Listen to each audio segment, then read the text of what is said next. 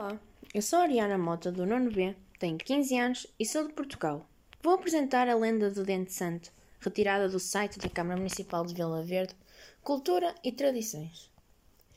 No lugar de Borges, na freguesia da Uinda Nóbrega, onde ainda hoje existe uma fonte com alminhas, ladeando uma casa, fonte do Dente Santo, onde vivia um homem de nome Manuel António Martins, 1920, que possuía um dente de São Frutuoso, abade Constantin, Vila Real, o qual tinha poderes excepcionais para curar mordidelas de cão raivoso.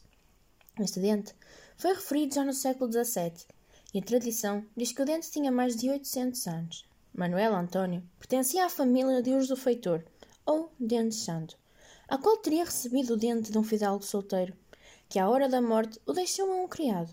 O Dente Santo, ou Dente São Fortuoso, teria igual sido oferecido diretamente pelo santo ao fidalgo, antes de morrer, dizendo-lhe: Quem possuir este dente não será rico, mas será sempre remediado, e nunca passará necessidades. Só poderá ser possuído por um varão. O dente foi assim, passando de geração em geração. Conta-se que muitas pessoas vinham procurar a Borges as besaduras do dente santo, e que ninguém do lugar teria morrido com a doença da raiva.